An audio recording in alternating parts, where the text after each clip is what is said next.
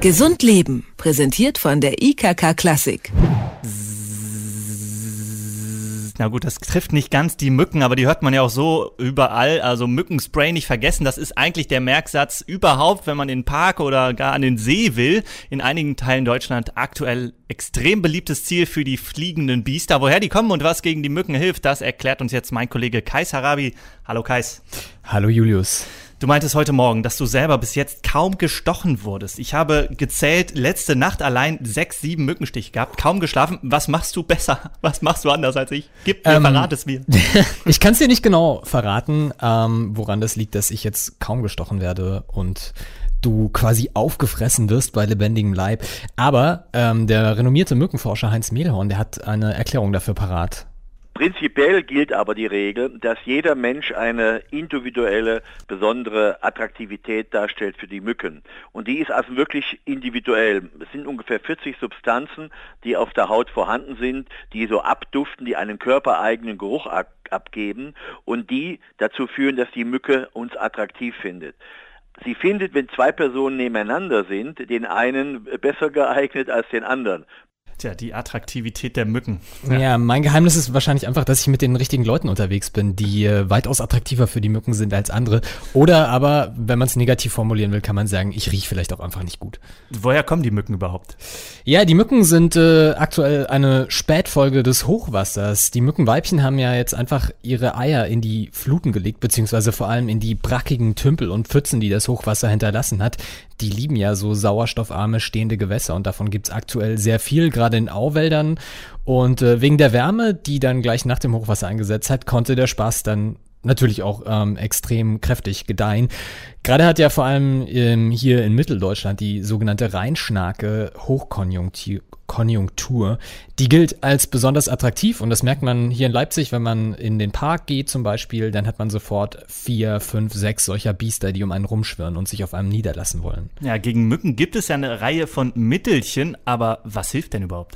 Es gibt so einiges. Abgesehen von so ganz viel elektronischem Firlefanz, die mit UV-Licht und äh, Gerüchen und so weiter arbeiten, gibt's äh, so Sachen wie diese Zitronella-Kerzen, die man kennt. Ähm, das hilft alles nicht wirklich, was Mücken reagieren zum Beispiel entgegen landläufiger Meinung nicht auf Licht. Diese Zitronella-Kerzen riechen zwar schön nach Zitrone oder. Aber sie kommen doch trotzdem immer rein, wenn man das Licht anlässt und Fenster aufmacht.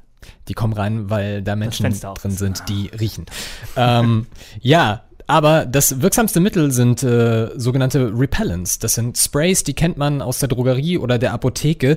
Die sprüht man sich auf die Haut und äh, wehrt damit die Mücken ab, weil die einfach ähm, den hauteigenen Geruch überdecken, wie Heinz Mehlhorn erklärt. Ja, die, die funktionieren eben dadurch, dass sie mit diesen Komponenten eben unseren speziellen Hautduft äh, abdecken, sodass die Mücken völlig irritiert sind und sagen, ja, das kenne ich ja gar nicht. Und dann machen die höchstens mal einen Touchdown, also setzen sich mal für eine Zehntelsekunde drauf und gehen dann wieder weg, weil sie sagen, nee, da muss ich mal was anderes suchen.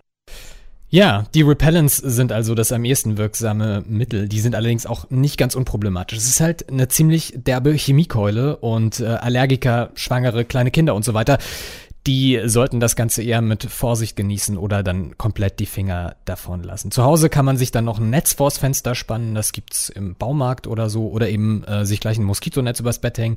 Da muss man auch vorsichtig sein, wenn man das tagsüber hoch macht, dann können sich die Mücken da innen reinsetzen und dann hat man abends ungebetene Gäste in seinem kleinen Zelt. Ich fasse es jetzt einfach nochmal zusammen. Top sind chemische Mückensprays aller Autan und Antibrum und was es alles gibt und Moskitonetze vors Fenster und übers Bett. Der Rest ist eher Flop. Können Mücken eigentlich Krankheiten übertragen? Also es gibt ja schon zahlreiche Mückenarten hier in der Region.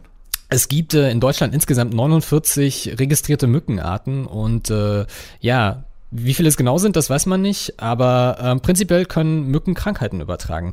Es geht ja gerade vor allem so ein bisschen die Angst um, wegen, dass wegen des Klimawandels auch tropische Mücken hier in Deutschland heimisch werden. Da ist ein Beispiel die asiatische Tigermücke, die überträgt unter anderem das Dengue-Fieber das Dengue-Fieber heißt es auf Deutsch, ähm, oder auch die Anopheles-Mücke, die eben die berüchtigte Malaria überträgt. Aber da sind sich Forscher uneins, denn einige sagen, okay, Klimawandel, es wird wärmer und die Populationen werden sicher ansiedeln. Andere sagen, gut, wir haben immer noch extrem kalte oder vergleichsweise kalte Winter, da wird so eine Population ähm, den Winter auch einfach nicht überleben. Und äh, Wärme ist halt auch ein, generell ein wichtiger Faktor, weil tropische Viren teilweise auch sehr warme Temperaturen brauchen, um sich in der Mücke selber weiterzuentwickeln. Heimische Mücken, also sowas wie die eingangs erwähnte Rheinschnake oder die äh, Wald- und Wiesenmücke, die können bestimmte Arten von Würmern übertragen, die sind dann aber eher für Wildtiere gefährlich als für den Menschen.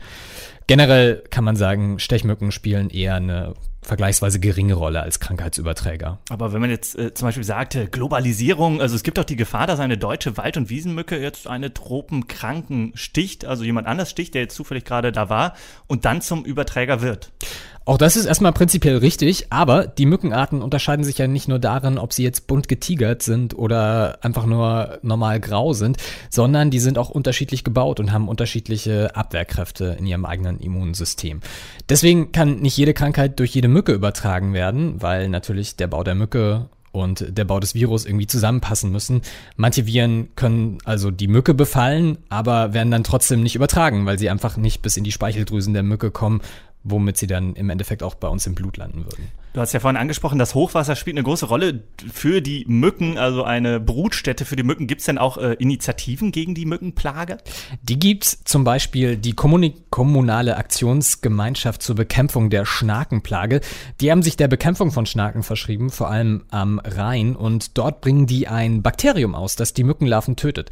Das hört auf den wunderschönen Namen Bacillus thuringiensis israelensis äh, kurz BTI. Und äh, das produziert ein Gift, mit dem die Mückenlarven überhaupt nicht klarkommen und dann eben daran sterben. Das musst du dir jetzt im Prinzip so vorstellen, dass da ein Granulat, also so kleine weiße Kügelchen, die werden mit Wasser gemischt und dann mit Hubschrauber oder mit so einer Sprühkanone auf die Wasseroberfläche von so Brackwassertümpeln ähm, gesprüht. Das fressen dann die Mückenlarven, weil die natürlich ziemlich hungrig sind und äh, kommen damit aber nicht klar und vergiften sich und sterben. Das kann man halt nicht überall machen, ähm, weil das natürlich auch ein Angriff ins Ökosystem ist und BTI, dieses Bakterium, killt halt nicht nur Mückenlarven, sondern alle möglichen Arten von Zweiflüglerlarven. Also da muss man sehr vorsichtig sein. Also wird das auch nur vereinzelt eingesetzt? Kann man das so kaufen oder ist das? Ist das wird, äh, glaube ich, nur von dieser, ähm, von dieser Vereinigung eingesetzt und es ist auch nicht ratsam, sich das irgendwie frei zu kaufen und jetzt in jeden Tümpel zu gehen und das da reinzuwerfen, weil, wie schon gesagt, es kann halt auch äh, massive Folgeschäden haben, dass man einfach alle Insekten umbringt. Vielen Dank, Kais Harabi, zum Kampf gegen Mücken. Tja, ich äh, hoffe, dass meine Attraktivität jetzt auch mal ein bisschen nachlässt und vielleicht deine jetzt mal steigert. Vielleicht kommt ja jetzt nochmal eine hier durchs Fenster rein. Ich hoffe nicht. Wir wollen es einfach nicht hoffen. Viel Erfolg beim Kampf gegen die Mücke. Gesund Leben, präsentiert von der IKK Klassik, gibt es auch zum Nachhören als Podcast.